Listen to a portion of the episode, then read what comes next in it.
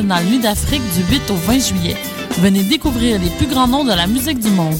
Du Mozambique, les rythmes marabanta de Banda Kakana, le très attendu Admiralty et son reggae dancehall, les Rolling Stones de la salsa de Cuba, Los Van Van, et le retour de la superstar africaine, le reggaeman Tikenja Fakoli. Combinez les spectacles de votre choix grâce au passeport Nuit d'Afrique. Pour plus d'informations, www.festivalnuitdafrique.com. Vous écoutez Choc pour sortir des ondes.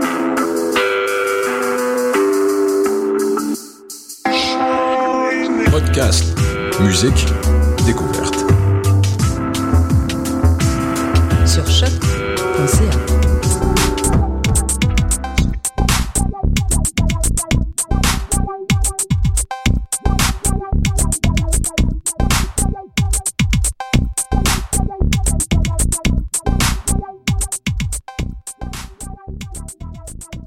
Mesdames, messieurs et les popeux, bonjour.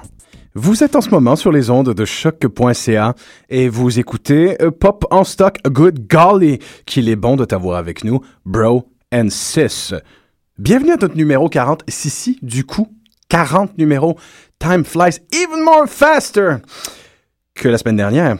Pop en stock, c'est l'extension de la revue numérique portant le même nom, unique en son genre sur les internets francophones. C'est un ouvroir de théorie culturelle et un espace de vulgarisation pour les études les plus pointues, portant sur la pop, tout domaine de fiction populaire contemporaine confondu, un cinéma, bande dessinée, cyberculture, télévision et, oui, parfois, parfois, musique, comme aujourd'hui. Vous êtes avec vos animateurs Francis Ouellette au micro en ce moment et Jean-Michel Berthiaume.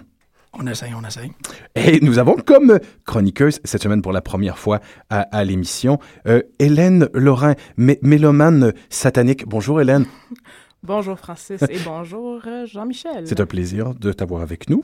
On, on, te laisse te euh, présenter, mais j'ai ouï dire que mademoiselle avait déjà fait une, a déjà fait une maîtrise, et, et, je trouve ça phénoménal et génial, sur le air guitar. Oui, j'ai fait ma maîtrise en études de la communication à propos des guitars, en fait, très précisément à propos euh, des représentations de gender, de genre, mais genre au niveau féminin, féminité et masculinité, dans les compétitions d'air guitar, parce qu'il y, y, a des compétitions d'air guitar dans le monde, et oui. Euh, ça, ça fait une dizaine d'années déjà, et depuis, j'ai fait ma, ma thèse de doctorat, voilà, toujours en études de la communication, cette fois-ci sur les autobiographies du groupe Motley Crue, et plus précisément sur la manière dont ces gars-là se légitiment à travers leurs histoires de vie. Magnifique. Il faut aussi euh, rajouter que. Magnifique. Co-animatrice euh, du podcast sur l'histoire du rock, les archéologues du rock. Histoire et mythe, et on essaie de déboulonner des choses, oui. Et, très récemment, une très belle performance de baseball. Ah, merci beaucoup. Ben, jouez ensemble, hein, bande de filles fait coquin. Le softball, pardon. J'ai euh, une blessure pour attester. Ah. en plus. Donc, euh, notre chroniqueuse aujourd'hui est hardcore à l'os et, et to the bone. Et ça tombe bien parce que c'est notre deuxième émission en caractère musical avec le numéro 18 qu'on avait fait sur euh, Céline Dion, impératrice de l'univers. Et qui plus est, cette émission est le résultat euh, d'un concours hein, où un fan pouvait choisir n'importe quel thème de l'émission et préférablement nous donner une colle. Donc c'est le sujet du gagnant, Monsieur Guillaume Duval. Donc, merci Guillaume, merci beaucoup Guillaume. Eh bien, euh, le, le, sujet d'aujourd'hui, bien simplement, bien brièvement, Mike Patton. Oui, Mike Patton, comme si on pouvait essayer d'encarcaner une heure, en une heure un personnage aussi incroyable. On va tenter non pas de l'encarcaner, mais de euh, laisser tomber euh, dans, dans l'éther quelques théories, quelques idées et quelques analyses un peu fraîches. Du moins, Jean-Michel, je, je, je, me fie, je me fierais à ta fraîcheur. Ah, elle est très fraîche, ma fraîcheur. Donc, On ne fait pas plus frais que moi. Donc, évidemment, euh, cette émission sera truffée de quelques extraits, que l'on le veuille ou non. C'est très rare. Stay with us. Et loin de pouvoir prétendre à l'exhaustivité, euh, ce sera une suite de réflexions sur les pathologies pathoniennes. J'ai décidé d'appeler ça de même. Mais en même temps, c'est ça, euh, pour, pour l'auditeur qui nous a, qui a choisi ce sujet-là, il le sait qu'on n'est pas des grands connaisseurs et il faut quand même le mettre en, en, en petit disclaimer à l'émission. Notre théorie musicale est quand même au ras des pâquerettes. Donc, pour les gens qui, par exemple, auraient des, des, des accusations ou des, euh, des, stipulations à dire par rapport à ce qu'on fait, mais il faut quand même qu'on admette qu'on va le faire avec la lucarne de on va faire l'observation sur Mike Patton avec le- avec qu'est-ce que l'on possède, pas Avec qu'est-ce que une lentille perceptuelle pop, hein? Exactement. Hein? Parce Comme que si- je voudrais pas me faire reprendre. Ben, au moins, Hélène est ici pour corriger le tir. Mais c'est par clair qu'il y aura absolument. Ah, Oh, ils ont oublié de parler de ça, ils ont oublié de parler de ça. S'il fallait faire une émission complète sur Mike Patton, ce serait un podcast au complet. Oui, c'est ça. Et, et il faudrait que ça soit des animateurs autres que nous deux parce que, bon, j'ai lu peut-être deux livres de théorie musicale dans toute ma vie. Et moi, aucun. C'est ça. Que nenni. Fait que- Donc, on est content de t'avoir, on est content de t'avoir avec nous. Euh, Une présentation rapide du personnage pour les complets total néophytes pour pouvoir tout de suite attaquer les, les euh, analyser les fondations du mythe, comprendre le calling de Mike Patton. Je me permets Tout le monde sait qu'il fut le second chanteur de Faith No More. Tout le monde, ou à peu près, sait effectivement que pour plusieurs, ce que Faith No More a fait de meilleur, c'est avec lui. Euh, évidemment, il y a des pléthores de fans de Mr. Bungle qui nous écoutent en ce moment, et sans doute euh, quelques fans de Peeping Tom, de Dillinger Escape Plan, de Lovage, de, Phant de Phantomus, de Tomahawk et d'une pléthore d'autres projets auxquels il a participé. Et ça, c'est pas juste en musique, c'est évidemment au cinéma, en jeux vidéo, euh, à la télévision, et j'en On aura d'autres exemples. Tout le monde le sait aussi qu'il y a une moyennement crisse de bonne prise de bec entre Red Hot Chili Peppers et Mr. Bungle, qui est très importante au niveau analytique. Et, ça- ça donnera une toune plus tard dans la carrière de Mike Patton, dont on parlera plus tard dans l'émission. On notera même qu'au niveau des groupes avec lesquels il a participé, Patton, il y a souvent, volontairement ou non, une connexion au cinéma à la bande dessinée. Euh, et la bande dessinée sous ces genres, autant la bande dessinée euh, franco-belge que les fumetti italiens, que le comic book, euh, tout ce qui est plus classique. Même chose pour le cinéma, ça va traverser la nouvelle vague française, euh, le cinéma de genre italien, l'expressionnisme allemand. Il va grappiller et jouer à tous les râteliers. Mike Patton, c'est en quelque part, la trame sonore fait chair de tout un pan de la culture populaire contemporaine. Devil's Horn, vous pouvez pas les voir, Oui, mais je les ai c'est fait. On les, non, mais, mais c'est ça, c'est parce qu'on les voit, nous autres, on les entend. Il y a il y a- ouais, il y a un de-. Ça transcende. Ben oui. Et que dire de Fantomas, son super groupe qui est, pas selon lui, avant-gardiste, mais du métal dada. Moi, j'aime beaucoup l'appellation du dada metal, c'est du moins le terme qu'il a choisi. Euh, Fantomas, basé évidemment sur euh, le personnage de Roman Feuilleton, qui est probablement le premier super vilain de l'histoire de la culture populaire. Euh, D'ailleurs, chacun des, euh, chacune des chansons de, de cet album, du premier album, sont nommées page 1, page 2, page 3, tout simplement. Director Scott avec Fantomas, une série de relectures de thèmes de films, et y compris parfois sans, sans même aucune forme de, de modification, comme la, la ritournelle de Night of the Hunter. Euh, on parlera aussi de Delirium Cordia, qui est ça. là, J'en ai fait la découverte cette semaine. Euh, le, le concept, c'est que la tonne au complet est une euh, est une chirurgie sans anesthésie. C'est le concept. On étend cette chirurgie-là sous forme musicale. Moi, ça, ça pff, ouf. Et euh, oui, je tiens à dire que euh, au niveau auditif, ça peut effectivement avoir cet effet-là. Mais pour moi, sans que ça soit le groupe le plus significatif, euh, c'est sur Mr. Bungle que je veux m'arrêter un peu et l'héritage, ce que Mr. Bungle a créé comme réflexion. Commençons l'entrée de jeu avec un extrait sonore. Mr. Bungle, l'inspiration du nom, commence par un petit film à saveur éducatif qui s'appelle Lun- Lunchroom Manners, qui depuis est devenu une espèce de vidéo culte, on peut le trouver sur YouTube, mais qui a été récupéré à l'époque dans un, euh, HBO special de, I- de Pee Wee Herman. Notez ça, Pee Wee Herman, c'est important ici, en 1980, qui comme je disais, qui est devenu culte depuis. Et dans le vidéo de Pee Wee on nous montrait dans ce, dans ces petits extraits dont le but est de montrer c'est quoi Mr. Bungle, c'est-à-dire quelqu'un qui a des mauvaises manières à l'école, tout particulièrement à la cafétéria. Comment ne pas devenir un fouteur de troubles, un fouteur de merde, donc un Mr. Bungle. Là, ça devient, là où ça devient drôle, c'est que sous Pee Wee Herman, le film était montré précisément euh, aux enfants pour, en quelque part, encourager la désobéissance civile, parce qu'il y avait un laugh track par-dessus. Pas n'importe quoi. On fait écouter un petit passage et de ce qui aura inspiré le nom du groupe. Phil liked? Freddie. He always brought his lunch from home. It looked good. Freddie had a sandwich, an apple, a cookie, and milk. Before Phil began to eat, he always put a napkin on his lap. So did Freddie. Everyone liked Freddie. He was very polite. For example, if he had food in his mouth when someone talked to him, he always took time to chew the food with his mouth closed and swallow before he answered. ce type de vidéo-là qui montre aux enfants comment se comporter, le nec euh, plus ultra de l'aplatissement moral euh, tout azimut, OK? Et d'aller prendre directement le thème Mr. Bungle et de, de décider de se l'approprier, c'est dire ouvertement qu'on a envie de foutre la marde, qu'on a envie de, rou- de ruer dans les brancards. Et dès la première tune de leur premier album, nommément Travolta, qui changera de titre euh, par la suite pour quote unquote. D'ailleurs, si je ne m'abuse, la, la seule, je je suis pas certain de ça, mais il me semble que c'est la, le- la seule tune de Mr. Bungle à avoir eu droit à un vidéoclip, si je ne m'abuse. Absolument. Ah, c'est le cas? Oui, ben en fait, ils l'ont fait eux autres mêmes. Parce que, bon, à l'époque, euh, le, band euh, qui, qui a, qui a vu naître, ben, en fait, le band émerge de la petite ville de Eureka, En Californie. en Californie. Donc, euh, il n'y avait pas euh, de, de- il y avait pas les effectifs pour monter une carrière euh, de vidéoclip, en fait, impressionnante. Ben, ce que de d'autant plus surprenant, c'est qu'on peut passer une heure et demie à analyser, avec les paroles évidemment, ce vidéoclip-là. il, il est particulièrement euh, puissant. MTV, à l'époque, ne voudra pas le jouer à cause d'une scène où euh, des corps sont en suspension après des crochets. Une référence euh, évidente au film de Clive Barker, Hellraiser. D'ailleurs, on verra un personnage qui a un masque qui est précisément celui du pape de l'enfer dans ces films d'horreur-là, nommément Pinhead. Euh, la référence à Hellraiser est là, elle est ouverte. Une nombreuse quantité de références au cinéma sont dans ce vidéoclip-là.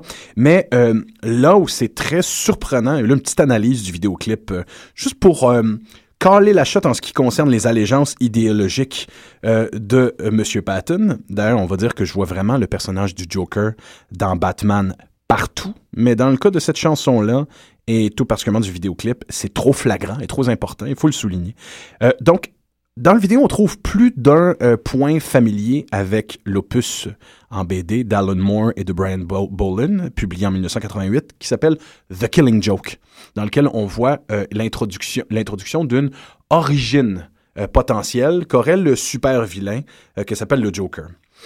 Euh, en fait, c'est effarant le nombre de liens qu'il y a dans, l'espace du vidéo et des paroles choisies euh, par Mike Patton, écrites par Mike Patton avec le Joker. On voit évidemment d'entrée de jeu un personnage qui porte le masque, porté par le Joker, interprété par Heath Ledger dans Dark Knight. C'est-à-dire, là, évidemment, la référence, est- est- elle n'est pas là, mais il y a des gens qui ont fait, évidemment, l'équipe de Nolan a probablement fait des corrélations avec le vidéo de Patton. C'est exactement le même masque et le costume du protagoniste au tout début, en complet veston, avec un, un- un- une arme automatique dans les mains, et ce masque de clown décharné semble être le, le, Joker tel qu'on le voit dans le film de Nolan, comme si euh, la référence euh, est déjà là.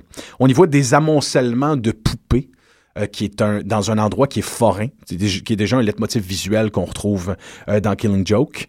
Euh, des gens avec des masques de gimp, des masques de cuir ouverts. D'ailleurs, euh, Mike Patton en porte un, qui est aussi un leitmotiv dans la bande dessinée. Patton en prédicateur SNM, qui lance des lignes comme D'ailleurs, ça, c'est une ligne que lance presque texto Joker dans une bande dessinée. His twitching brain can dance within, gyrating more like gelatin, a secret means of ecstasy, acute and very olfactory. Ces lignes-là, ces espèces de non-séquitures en sous forme d'incarnation faussement mystiques, on les retrouvera dans le Arkham Asylum de Grant Morrison à chaque fois que le Joker ouvre la bouche. D'ailleurs, petit extrait euh, de la toune euh, Travolta avant de continuer.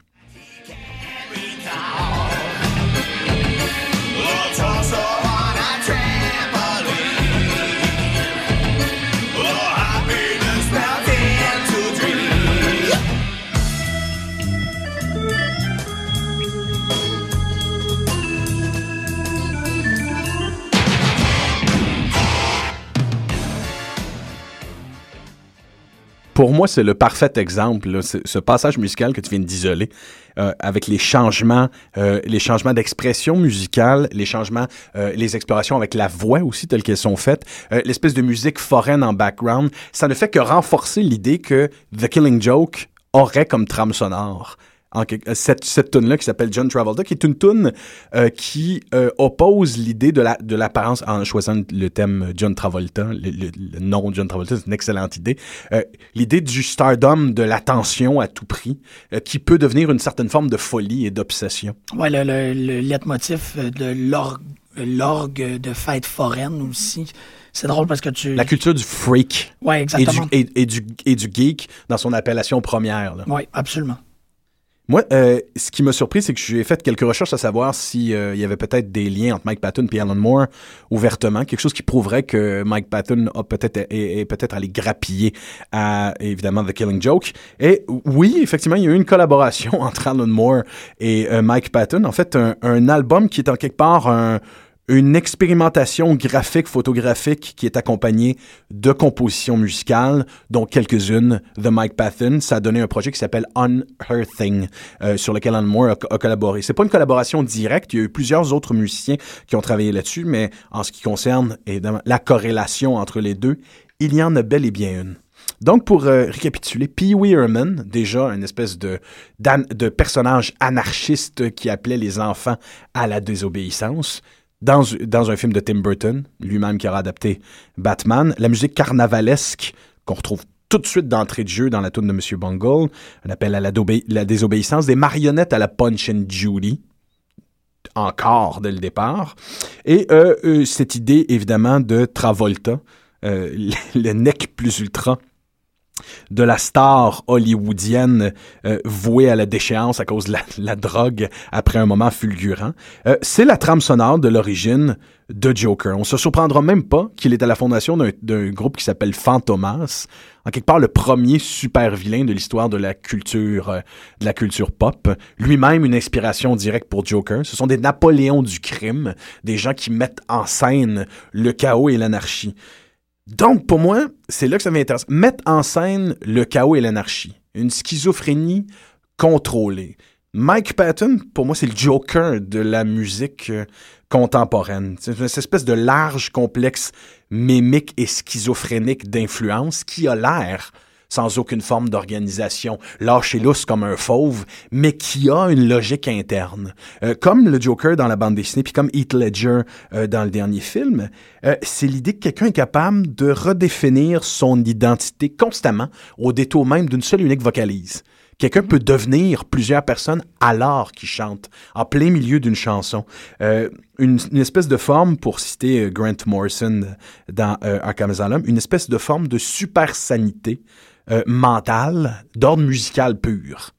Donc moi, Mike Patton, déjà quand je me rappelais Heath Ledger dans le, le Dark Knight de Nolan et le travail aussi qu'Heath Ledger a fait sur sa voix qui peut alternativement être flûtée et parfois grognante comme un animal, on retrouve exactement le même genre de dynamique chez Mike Patton. Euh, D'ailleurs, sa filiation avec le comique, même tout ce qu'il y a de plus commercial, elle est, euh, elle est plus affirmée que jamais. Il a beaucoup fait des voix dans des jeux vidéo, dans des jeux vidéo qui sont des adaptations directes de bande dessinée. Une qui est flagrante, c'est euh, la bande dessinée d'Image Comics The Darkness, où il fait la voix de cette espèce de bataillon de démons que peut contrôler le mafieux euh, Jackie Estacado.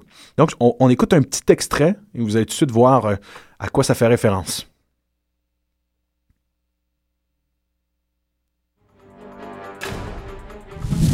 I will taste your heart! Take the siphon! It will make us complete! You find me and Jenny suffers! Run! Get away from the light! Yes!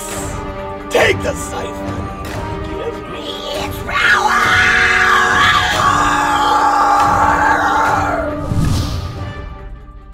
Ça, savourons deux choses dans cet extrait-là.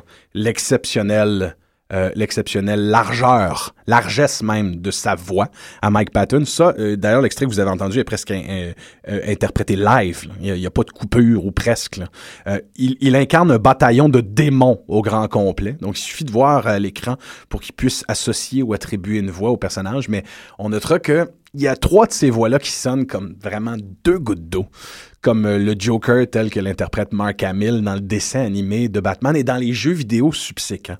Donc, euh, je, propose que derrière le, personnage ou la figure emblématique du Joker, il y a probablement un, totem qui est très fort à Mike Patton et qui revient euh, à travers toute sa culture, sa polymorphie musicale, sa constante oscillation, oscillation identitaire. Ça fonctionne très bien avec des, choses qu'il a dit lui-même sur son euh, sur son cheminement de sa carrière puis, et, de son processus artistique. Il mentionne souvent que qu'est-ce qu'il fait, ce n'est pas des, pièces musicales euh, composées entièrement euh, de, façon isolée et en fait pas isolée, mais je veux dire, c'est jamais complet. C'est toujours des trucs qui laissent une grande part de l'improvisation dedans ou tout, et tout, mais il dit que c'est des questions musicales. Ces pièces ne sont pas des statements musicaux, mais des interrogations. Donc, on, on a dans le, processus créatif de Patton cette idée de, du laisser aller du public. Ben, en fait, laisser aller au public. C'est eux autres qui feront euh, leur propre cheminement par rapport à ce que je propose musicalement.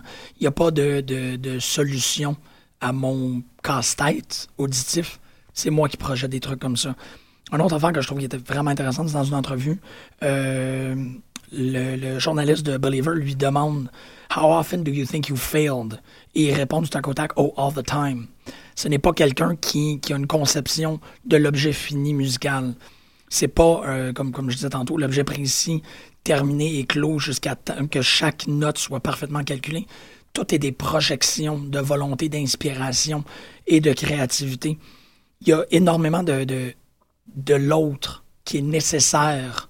En fait, il y a autant d'importance qui est misée sur le créateur que sur l'auditeur dans la musique Ben, de Bungles. Donner un exemple de ça dans, dans la trame sonore de l'ascenseur ça pour l'échafaud euh, de Miles Davis. Il y a un moment très net, je pourrais pas dire dans quelle pièce, où euh, il, y a une- il y a un problème dans le soufflement de Miles Davis euh, et il y a un son extrêmement dissonant qui, qui, qui a été produit. Un problème de lèvre, en fait. Je pense qu'il s'était coupé la lèvre.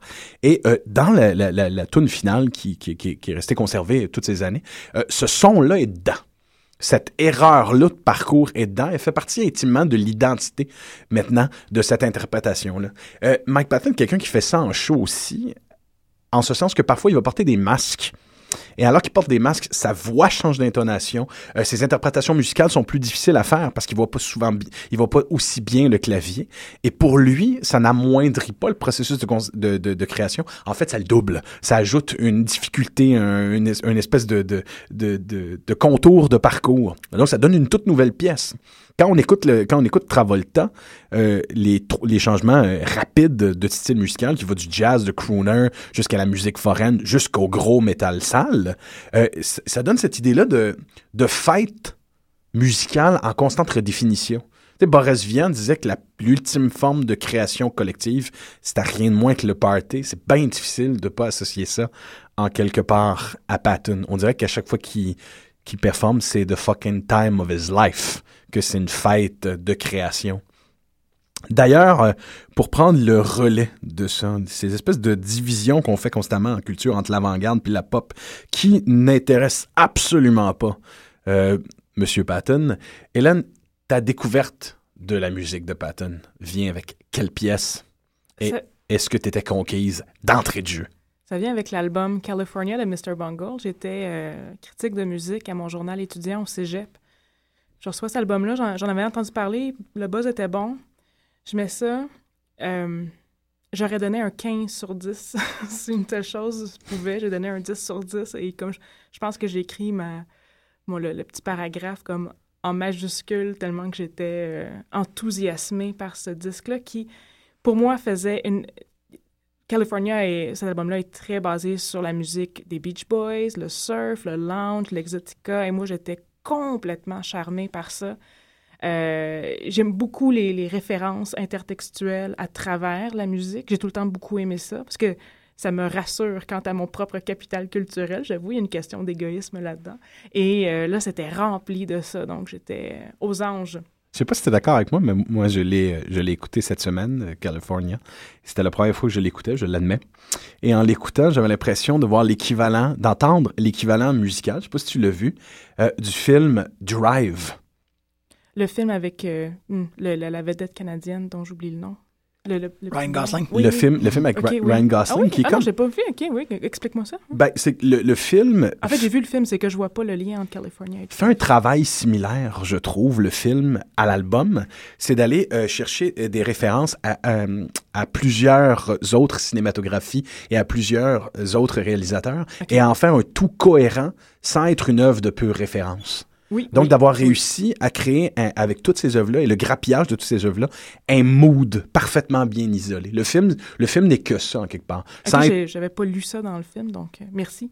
mais il n'y a pas de problème. Ça me rappelait ça que j'écoutais Californ- euh, euh, Ca- California, je me dis, mais c'est l'équivalent musical en tout point, c'est d'aller justement chercher des influences et non pas les citer. C'est pas de la citation, c'est de la récupération de mood. Oui, oui, oui. Puis comme tu dis, c'est vraiment un tout cohérent. L'album ne dure pas très longtemps, il me semble une 30-40 minutes, tout comme d'ailleurs plusieurs albums euh, auxquels Mike Patton a participé ou a carrément fait. Puis c'est euh, un voyage, mais euh, tout à fait, qui se passe très, très bien. Là. Ben, par moments, on est choqué parce que c'est voulu, c'est Mr. Bungle après tout, mais c'est très, très cohérent. Est-ce que, selon toi, de toutes les créations, de tous les groupes musicaux et tous les projets auxquels il collabore, Mr. Bungle est le plus, le plus intéressant? J'ai écouté Mondo Kane hier, qui est son euh, album euh, de, de reprise crooner des, italienne des années 50 et 60. Et euh, je dirais que je suis plus charmée par Mike Patton solo, autrement dit. Lovage aussi m'a vraiment beaucoup happé. Donc, désolé, comme je dois répondre non. Non, mais je suis le premier. non, je suis pas surpris, moi non plus, parce que j'ai de la difficulté à me prononcer, en sens que la polymorphie de l'individu est tellement totale, est tellement complète, il est tellement capable de tout au niveau de la voix, au niveau musical, au niveau de l'ex- de l'expression de sa personnalité, que finalement, c'est un peu comme Zappa. C'est impossible d'isoler, d'isoler. On peut, à la limite... je disais tantôt que si on faisait, il faut, il faut, il faut pas faire une seule et unique émission sur Patton, il faut faire un podcast au complet. Il y a un podcast au complet qui pourrait être dédié à l'œuvre de ce gars-là, à l'analyse de, ce- de ce gars-là. Donc, trouver euh, le meilleur de Patton, c'est quasiment l'isoler selon la période, le groupe et le projet. là. C'est, Oui. on, on peut définitivement pas s'en sortir. Moi, c'est, c'est le Patton qui se prononce aussi publiquement sur son opinion de la musique contemporaine, qui est très similaire à Zappa, qui fait du Oui, bien entendre, qui fait du, dans le espèce de clash justement qu'il y a eu avec Red, Red Hot Chili Pepper, la guerre a pu finir entre le- le- le- les, deux chanteurs. Anthony Kiedis et... euh, C'est incroyable, c'est incroyable les mots de haine qui ont été ch- échangés entre ces deux-là. Mais en quelque part, on y sent un plaisir à le faire. C'est comme s'il y avait pas nécessairement un respect, mais un plaisir à être la tête de turc l'un de l'autre. Moi, j'ai, euh, en réécoutant, c'est pas quelque chose que j'aurais lu à, à l'époque, mais en, en réécoutant sa, euh, sa chanson Mojo, ce qui m'a beaucoup épaté, c'est que c'est la chanson pop, la grosse chanson pop sale. D'ailleurs, il le déclare, Patton, il le dit ouvertement.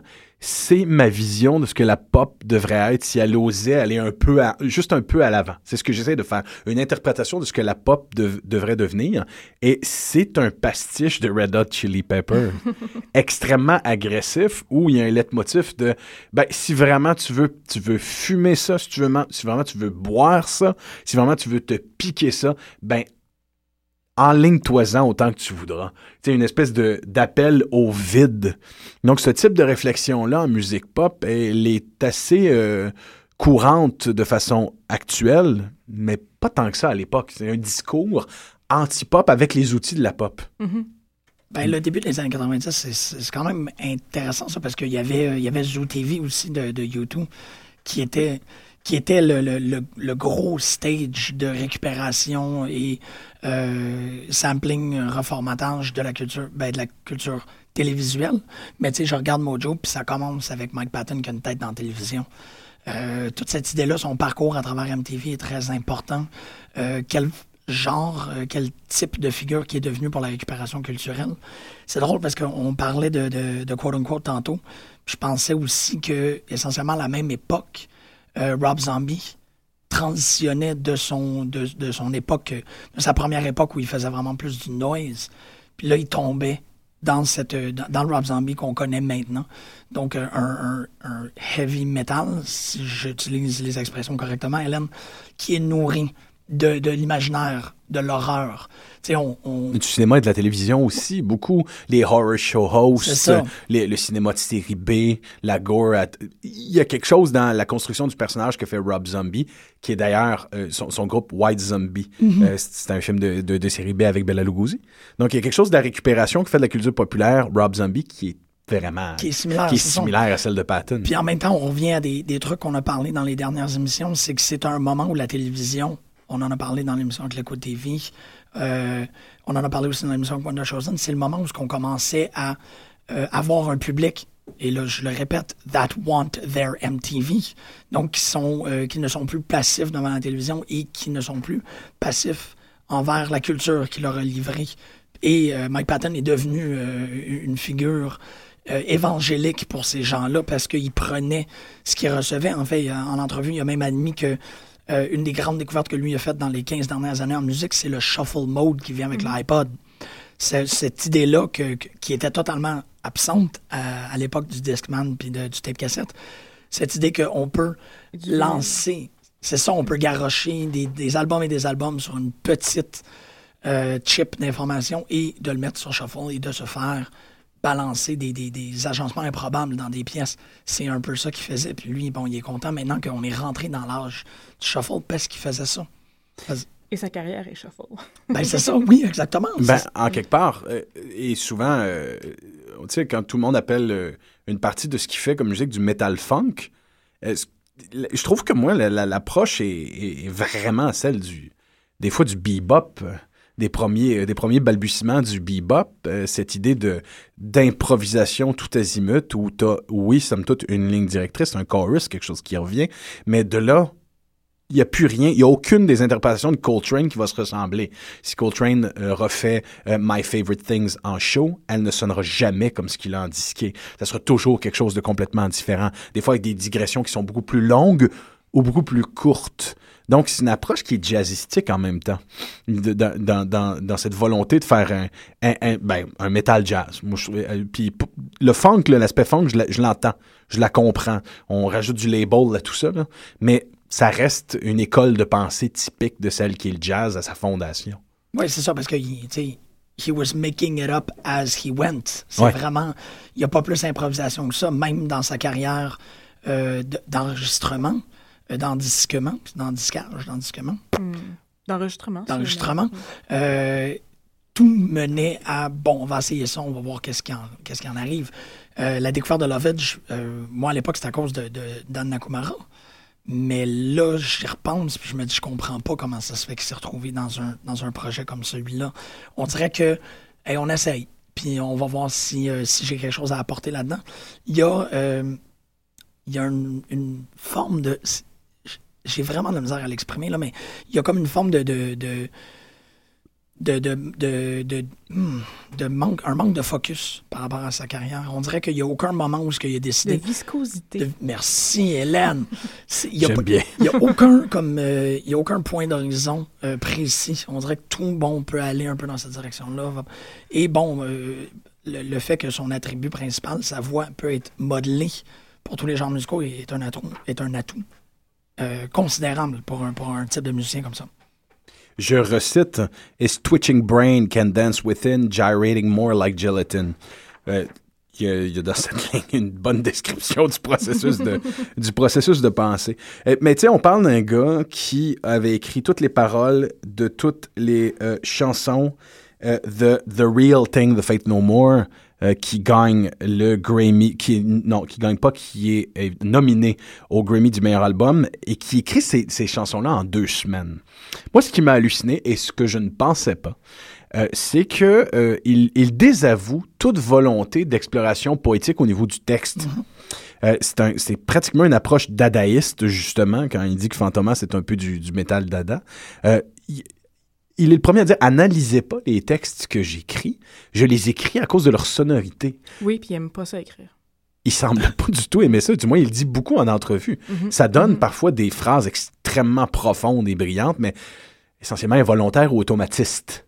Mais c'est ça, il y a- il y a- on on a quand même parlé euh, euh, en superficie de, de qu'est-ce qu'a fait, euh, en fait, l'influence cinématographique. Puis je pense que qu'on est rendu essentiellement là par rapport à la conversation, il y a une forme de, de synesthésie cinématographique qui se fait dans l'œuvre de Mike Patton. Puis là, je vais être plus explicite par rapport à ça. La synesthésie, pour les gens qui ne seraient pas tout à fait familiers avec, c'est euh, des, euh, des divergences dans les sens. Fait que c'est par exemple des gens qui euh, voient des odeurs, ouais, ou voient des, cou- ben, voient des couleurs, Oui, oui. oui, là. mais comme entendre la couleur jaune. Ouais, ou, ou sentent, euh, sentent les. Ben, là, je veux dire sentent les autos, mais ça fonctionne très très bien. Sentir la, sen- sentir la musique. ouais, c'est ça. Ils vont sentir un Comme album. quelque chose sans le chlore. Il y a, euh, bon, on l'a mentionné tantôt. Et je recite, avant de te Oui. laisser continuer, je cite encore cette ligne-là. A secret means of ecstasy, acute and very olfactory. Un Ouais. mess-up des sens dans la façon avec laquelle tu reçois l'information. C'est ça, comme il y a des gens qui entendent des couleurs. là, carrément, c'est comme Ah, c'est trop bleu ici. Cette expression-là est souvent utilisée par Mike Patton quand il est en train de, de construire une chanson. Parce que c'est pas, bon, on l'a deviné, c'est pas quelqu'un qui a une formation exhaustive. Heureusement, il travaille, ben pas une formation, je dis formation académique classique là, en musique. Euh, il travaille avec des gens qui sont extrêmement euh, euh, érudits dans, leur, dans, leur, dans, leur instrument. Mais lui, c'est de, c'est de façon très synesthésique et de synesthésie cinématographique qui traite ces ambiances euh, sonores.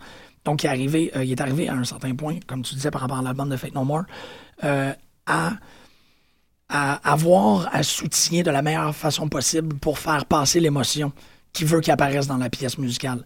Donc, parce que c'est pas quelqu'un qui, euh, de premier réflexe, va dire fais-moi un B flat. C'est vraiment plus quelqu'un qui va dire fais-moi Harry Dean Stanton dans Paris, Texas. Et là, la personne, euh, un- si la personne possède un tantinet de l'encyclopédie cinématographique, fait OK, c'est exactement ce type de mélancolie que tu veux. Absolument processus inverse qu'utilise euh, Tarantino pour faire du cinéma. Fait jouer des scènes, Ouais. fait jouer des, et, et fait- fait- met des tunes pour créer un mode qui sont même pas la- qui sont même pas dans la trame sonore le trois quarts du temps. C'est ça. Je veux que cette scène-là soit sur le groove d'un funk de James Brown. Oui, exactement. Donc, Il- processus inverse. Il fait la trame sonore en premier, puis ensuite, il, il, en- il- il- il construit ses scènes autour de ça. Puis c'est essentiellement la même euh, technique qui était utilisée entre Ennio, Ennio Morricone et... euh, Sergio Leone. Oui, et Sergio Leone, c'est ça. Euh, Sergio Leone montait ses scènes pour la musique. Donc, en cinéma, actuellement, c'est plutôt l'inverse, c'est que la scène est montée, puis on dit euh, Serge, s'il vous plaît, fais-moi la musique sur cette scène-là. C'est un peu l'inverse qui, euh, qui s'est produit. Ben, c'est totalement l'inverse qui s'est produit sur les Western Spec de, de Leone. Et c'est clairement une des techniques que Patton apprécie le plus. C'est la technique qu'il a tenté d'instaurer quand que il a fait la trame sonore de, de Place Beyond the Pines. Mais c'est aussi la technique qu'il a utilisée avec cet album-là de Faith No More. Il se retrouve à avoir à communiquer, notamment avec des hommes comme John Zorn, euh, sur lequel il, participe euh, dans des projets comme Naked City puis Moonchild. Il, explicite son émotion à travers un autre outil, à travers un autre médium. Donc, il, il est jamais vraiment en train de parler de... ben, il parle de musique, mais il n'utilise pas le langage de la musique pour décrire l'émotion qui est en train de passer. Il fait... Ben, on va passer par Alphaville. Comme on le voit dans Quote Unquote, on va passer par le cinéma d'horreur carnavalesque de fête foraine, que ce soit Freaks de Todd Browning ou tous les autres films qui ont récupéré ça. Il y a euh, là quelque chose de très intéressant parce que tu es, en train de muter. Je veux pas dire que en train de muter ton de faire une mutation de ton propos. C'est qu'il y a une étape de translation qui se fait. On n'est on pas en train de faire de musique à musique. On fait de musique à cinéma à musique. Et inévitablement, ça, ça va comporter son lot d'influence qui est très visuel. Fait que ça fait que il tombe très bien pour l'école du vidéoclip. Il tombe très, très bien pour l'époque de MTV. Et il tombe très, très bien dans cette idée-là où euh, il, ne, il ne croit pas à la ramification culturelle de ses propres produits euh, auditifs. Il est comme, moi, je fais de la job, vous autres, vous aimez ça. Mais que... En fait, il est surpris que les gens le suivent. Ben il est oui. surpris d'avoir un public. Ben, un- un- ouais, ben, c'est c'est un... Il dit souvent, il dit souvent dit qu'effectivement, il n'est pas un poète et il ne- il n'est pas euh, sur stage pour faire une déclaration quelconque. Il est là pour créer un mood, une déclaration musicale. Et poser des questions musicales. Ouais. Oui, avoir une espèce de forme de dialogue. Ben, c'est finalement une espèce de, comme tu disais, Jean-Michel, euh, avec le cinéma, c'est une espèce de forme de dialogue extrêmement complexe et riche. Oui. Euh, tu parlais de Sergio Leone tantôt et du film A Place Beyond the Pines. Euh, A Place Beyond the Pines, le film de Derek Cianfrance, Cianfrance, euh, serait pas ce que c'est sans évidemment la musique euh, de Patton, mais c'est que la déclaration de l'affiliation avec le western de ce film-là, le fait d'être un western spaghetti ou un western fordien euh, sauce contemporaine à notre époque, euh, c'est renchéri par la connaissance musicale et la connaissance cinématographique qu'a Patton. Euh, justement, c'est une méthode de travail qui est, comme tu disais tantôt, proche de Sergio, de, Sergio Leone et d'Ennio Morricone. En fait, la, synergie de l'image et de la musique ressemble à celle d'un western spaghetti. C'est ça, parce qu'on on, on est forcé à croire que, et bon, en fait, autant pour le le public, autant pour la, personne qui l'écoute que pour la personne qui l'a créé, il y a des images qui viennent. C'est c'est une, c'est c'est une sonorité qui est très, très, très imagée. Tu, euh, tu sais, tu- tu- je veux dire, tu fais euh, quelconque substance hallucinogène, tu t'installes, puis tu fermes les yeux, puis tu écoutes du Mike Patton. Il y a énormément de visuels qui, qui viennent soutenir euh, toute cette audition. Mais quand tu te déclares d'entrée de jeu avec la plupart des projets auxquels tu collabores à des grands films, Ouais. Peeping Tom, le film de Michael Powell, euh, euh, Fantomas, ici j'ai moins l'impression que ce sont les romans euh, feuilletons que les films de Louis Feuillade. euh, qui ont été con- qui ont été les, fi- les films muets de, mi- de, de Louis Feuillade aux alentours de 13, 1913, 1914, 1915 ont été considérés par plusieurs surréalistes comme des films qui sont précurseurs. Et Fantomas, qu'on qu'on- on le rappellera, euh, c'est un metteur en scène du crime quelqu'un qui change d'identité et qui est un maître du costume, qui peut changer d'apparence physique comme il le veut euh, pour faire ses performances criminelles. Difficile, comme pour le Joker, de pas voir beaucoup de patterns là-dedans, qui, euh, qui performe beaucoup en changeant de style vestimentaire euh, et en portant des masques. Du moins, euh, au début de sa carrière Mr. Bungle, c'était tout, tout le temps- il était tout le temps masqué. En fait, je pense que même, que même un musicien qui n'a jamais été vu pas masqué dans Mr. Bungle. Ah ouais?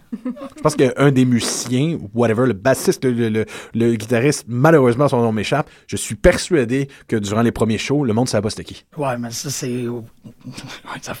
Mais non, mais en même temps, tu vois, c'est drôle comment que tu mentionnes ça, ça. ça me fait faire un flash par rapport à l'album de Director Scott, le deuxième album de Fantomas. C'est que, euh, comme tu le disais bien, il y a des pièces qui, qui restent intactes. On dirait que Patton met le masque de, porte le visage de. euh, euh, Henry Mancini, euh, Angelo Badalamenti et, et, bon, évidemment, Ennio Morricone.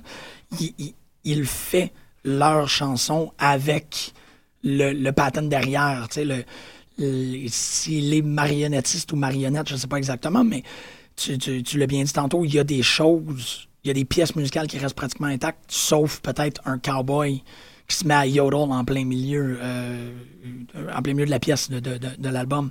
C'est, c'est très intéressant, mais ça le met dans un espèce de comme il- on dirait qu'il utilise ses influences, des influences comme des filtres. Il, il mettra l'influence entre lui et la personne qui écoute l'album et il va voir comment sa voix va être altérée par ce filtre-là ou par, par le masque. Chose qu'on a très très bien mentionné tantôt, mais je trouve que ça Et on parle d'une voix qui va du grognement, du chant de gorge métal Oh ouais. classique à des... Cookie Monster Vocals. Des quoi? Le Cookie Le Monster Cookie Monster Vocals. Oh, ça je vais tellement garder. Je, je connaissais pas le terme des Cookie Monsters Vocals jusqu'à des sons de falsetto d'opéra. Oui, moi, j'ai- par moment, on croit que c'est une femme. Là. Il y a six je pense que c'est 6 octaves et demi de, de, Le range. de, de registre, ce qui est euh, un des plus grands en musique populaire contemporaine. C'est le Farinelli du métal. Plus que Mariah Carey. Ouais, Céline, elle a quoi? Elle a un, elle a un 8. Je sais elle, pas. Elle, elle pète un 8. Axel Rose aussi est pas loin, mais le problème, c'est Axel Rose, c'est pas beau. Petit exemple rapidement Patton, comme ça beau. de la pièce de Rosemary's Baby, euh, je, je- je trouve que ça vaut la peine.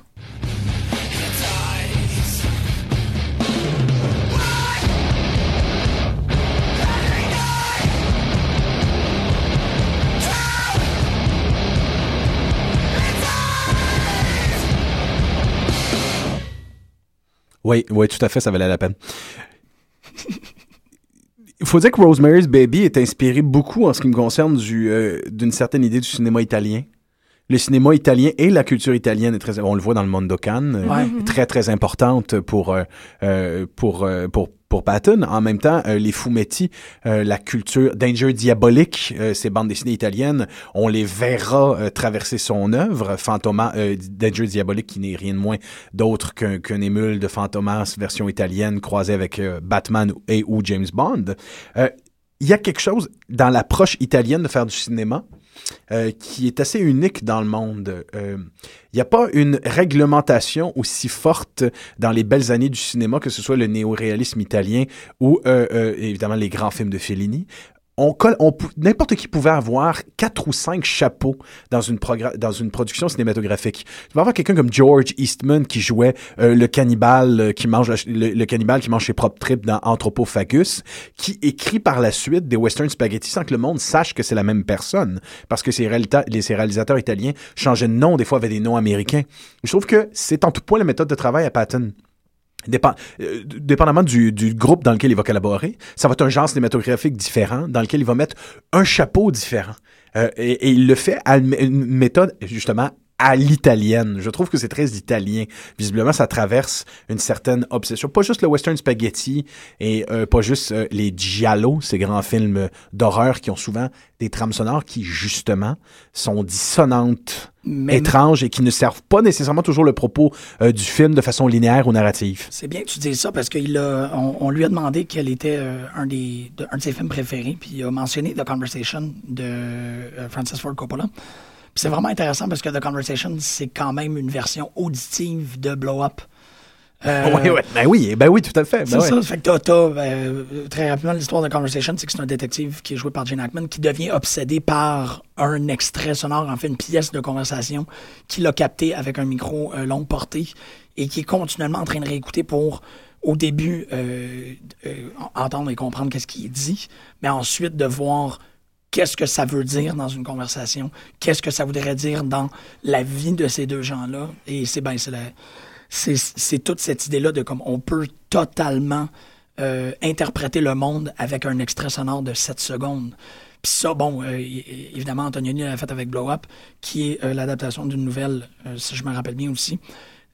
Le, le travail Ben, en fait, avec The Conversation, on a les, les deux points focaux, je pourrais dire, de, de- la carrière, de, ben, en fait, du travail artistique, de la démarche artistique et du projet artistique de Mike Patton. C'est le cinéma et, l'obsession sur le son. Je trouve ça bien ben génial. Ben, c'est la même chose avec Peeping Tom aussi. Ouais. Tom aussi, un film fondateur Mhm, où il est mhm. question d'un réalisateur euh, Ouais. qui tue euh, sa victime, ce, ce- euh, avec une caméra d'ailleurs, sur laquelle Mhm. il y a une lame dans une des pattes du trépied. Euh, cette idée de communication directe, de brisure du quatrième mur, de s'adresser directement Ouais. à l'auditeur, ça revient aussi beaucoup, ce qui est leitmotiv commu- de la communication du Joker aussi. Hein. C'est la constante brisure du quatrième mur pour aller chercher directement le spectateur et s'adresser à lui personnellement. C'est peut-être ça qui Hélène soulignait tantôt, le fait qu'il est surpris de son propre succès. C'est comme on dit, il est en train d'avoir une conversation avec l'auditeur et il est surpris que l'auditeur est comme Ah ben oui, oui, je, je suis pas mal intéressant, qu'est-ce que tu me dis? Ça doit être spécial, ça, de continuellement projeter des trucs, aussi dissonant qu'ils soient, poser des questions. Quelque chose qui n'a pas été mentionné jusqu'à date, euh, l'œuvre de Faith No More et aussi euh, Mr. Bungle au début des années 90 a été énormément influente pour tout que la, la vague du new metal de la fin des années 90 et qui, on pourrait dire quelque part, euh, se soutient toujours à travers les Nickelback et, euh, compagnie, même si on si n'entend plus vraiment cette influence-là, mais par exemple, Slipknot a été extrêmement influencé. Euh, Korn, Mr. Bungle, c'est euh, un groupe fondateur.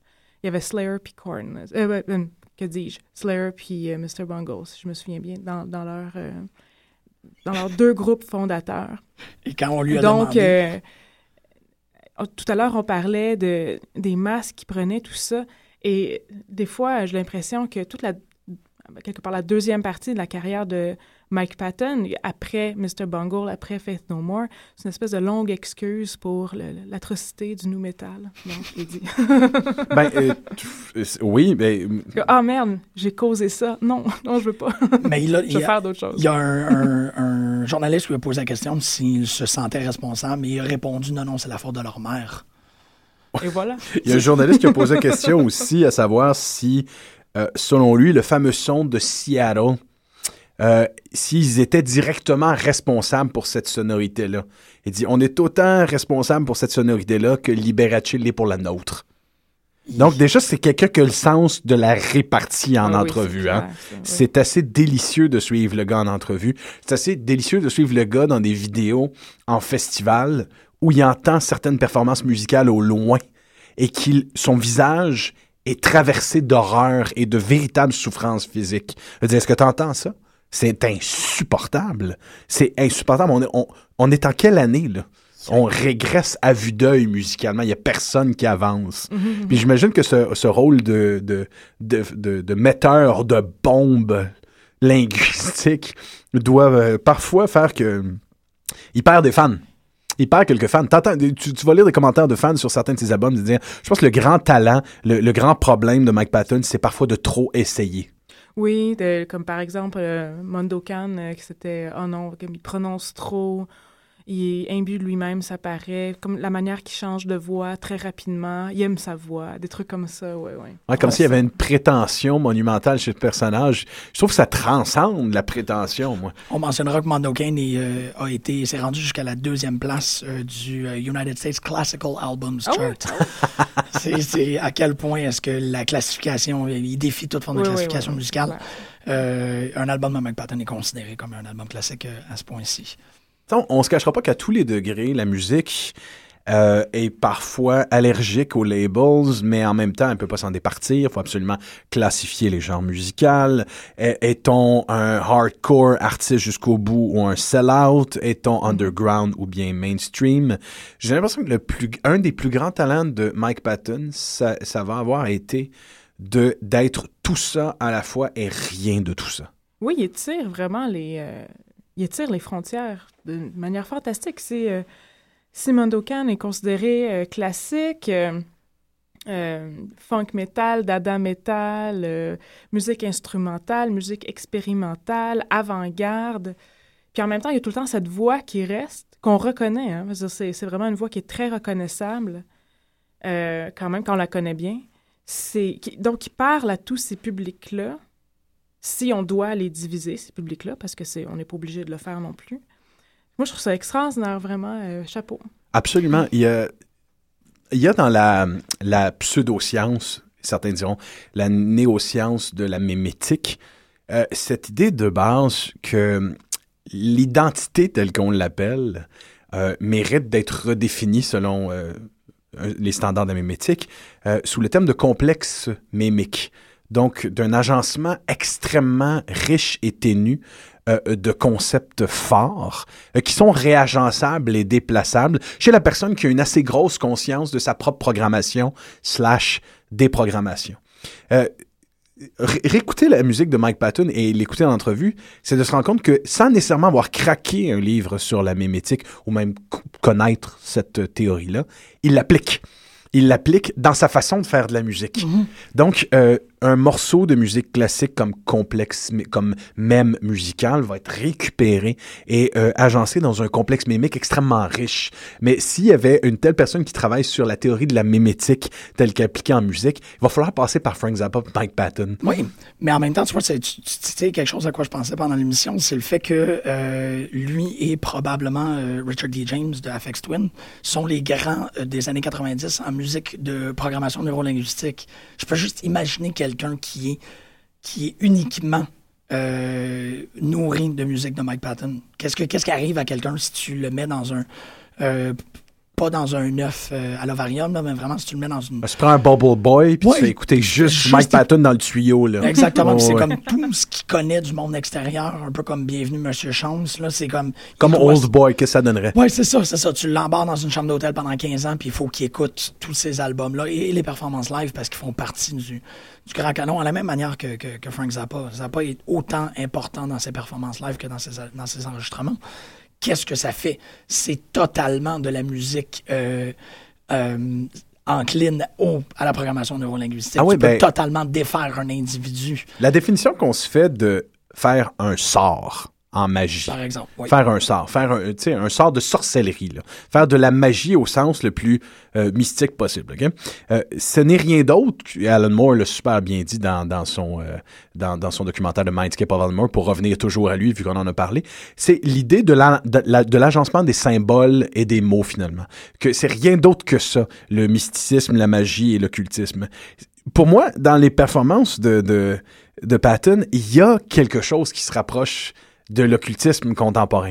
En sens que Zappa va être très proche en, en, en musique d'un sorcier comme Aleister Crowley, qui va aux sources classiques de la musique, euh, mais qui se la réapproprie, la déconstruit, mais en se tenant selon les tenants du, du- des grands livres. Mike Patton, c'est du chaos magic. C'est euh, euh, vraiment un enfant de Austin Osman Spare, en ce sens que il y a des incantations. Il y a des incantations, mais dans une tune comme Mojo. Mojo, d'ailleurs, qui est rien d'autre que ça. Le pouvoir magique à la séduction de quelqu'un.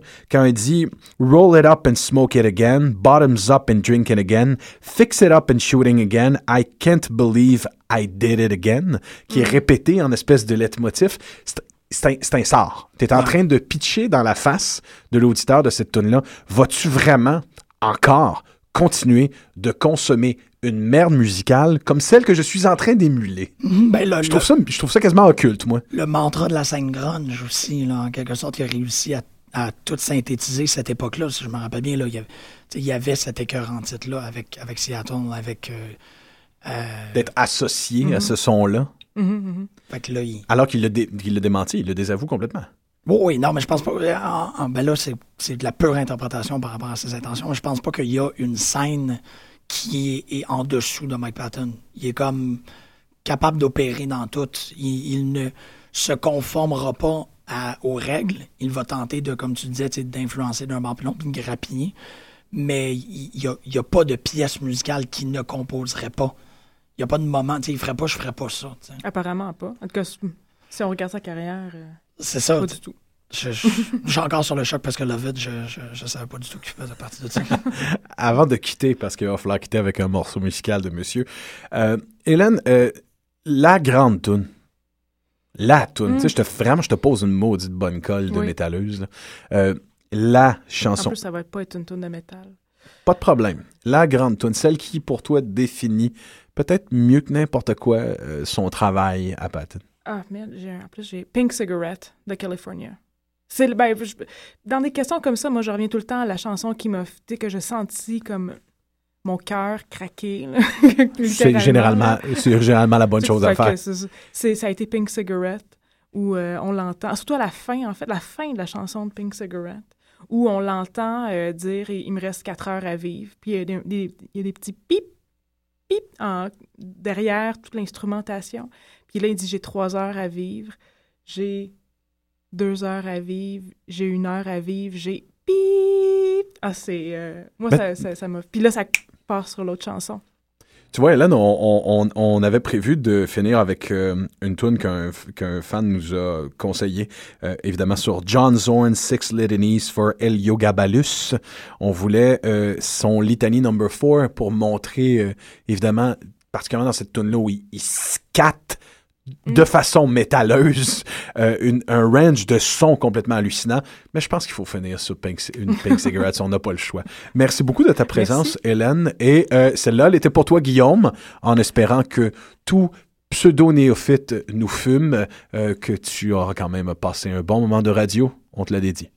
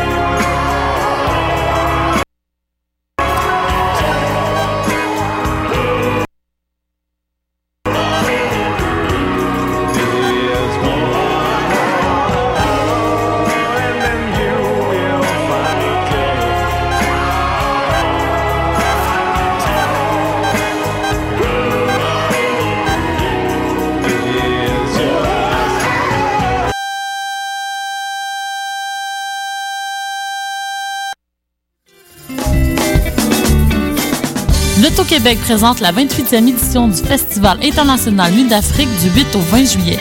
Venez découvrir les plus grands noms de la musique du monde. Du Mozambique, les rythmes marabanta de